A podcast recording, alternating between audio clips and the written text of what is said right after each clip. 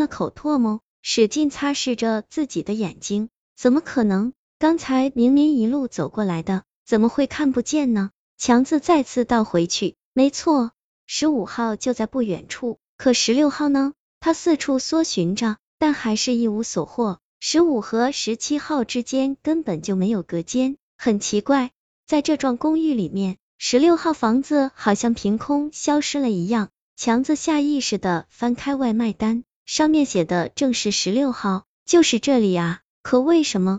他使劲咽着唾沫，不由自主的后退着。身子刚接触到外墙，自觉一阵冰冷的感觉直窜心头。原来在十五和十七号之间的走廊上，竟然铺满了不少冥币。风一吹，有几张大的冥币甚至飘到自己身上。啊！强子吓得跳了起来，慌慌张张的向着走廊深处跑去。太可怕了，这里实在是太可怕了。他好想现在就离开，但在这之前。必须得把这些外卖送到，踉踉跄跄的跑出了好远，强子不知不觉间已经冲到了走廊深处，在他前面竟然是一道铁门，奇怪了，这里怎么会有？正当他讶然的时候，却见铁门里面有一个门派，上面写的赫然就是十六号。他看了看快递单，又看了眼门牌号，确认没错了。虽然不知为何会在铁门后面。但自己总算还是找到了，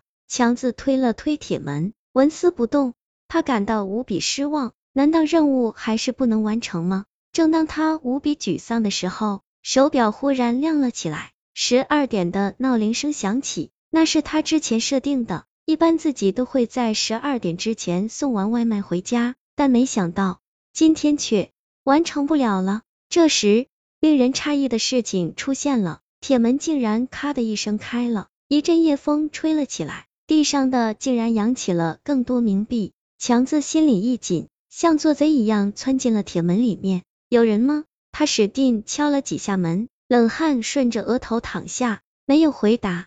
强子又敲了一会，还是没有反应。于是他拿出手机，试图拨打用户的电话。对不起，你拨打的电话暂时未能接通。他又试了几次，都是一样。于是只能拨回到店里，虽然通了，但对面传来的却是沙哑声音，电话就像被割起来一样，真是见鬼了。他暗骂了一句，忽然想起一个古老的鬼故事，有个人半夜去约会，结果到了一个从未见过的地方，这里是一处旧楼房，很诡异，走廊到处都是冥币之类的东西，结果他按了很久门铃，根本没有人出来。而且房子也不像有人住的样子，那人有些害怕，于是拨打了对象的电话，结果通了，但对面只是一阵朦胧的风声。那人大声的问了好几句：“你在哪里？”但没有回答，电话对面好像没人接听一样。但奇怪的是，他却好像在门后面听见自己的声音，于是那人撞开了门，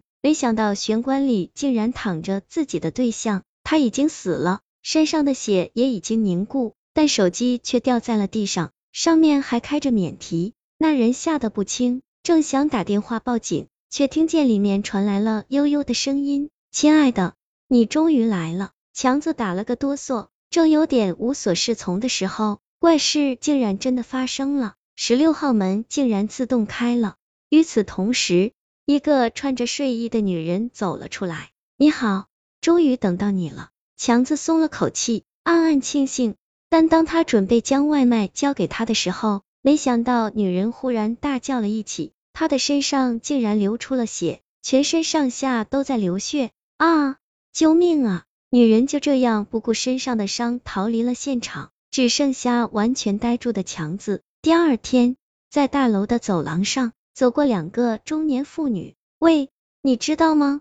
前几天这里又死人了。其中一人小声的说道：“当然知道啊，听说是个送外卖的，下雨天也坚持送过来，结果被一辆大卡车撞到了。听说他临死前还护着外卖，生怕被撞坏了呢。可惜人都没了，这又有什么意义？人家责任心强嘛。嘘，你还真别说，昨天好像是他的头七小心回来找你。那是那是，没想到刚死了门卫大爷。”结果隔了几天又死人了，我看这幢公寓也不大安宁。没错，等我的儿女赚到钱，一定得找个机会搬出去。他们的身影渐渐远去，但对话却深深的印在强子的心上。他还站在那道十六号的门前，怔怔的望着他们，鲜血再次从他们身上流了下来，很快淹没了走廊。强子蓦地想到了什么，转身跑向了楼梯间，上面有一块壁镜，但此时此刻，壁镜上却没有照出任何的东西。其实，之前的故事还有下半部分。女人说完之后，男人将她扶了起来，同样深情的望着她，亲爱的，还好。我还赶得及在第七天回来看你，可是为什么你身上都是血呢？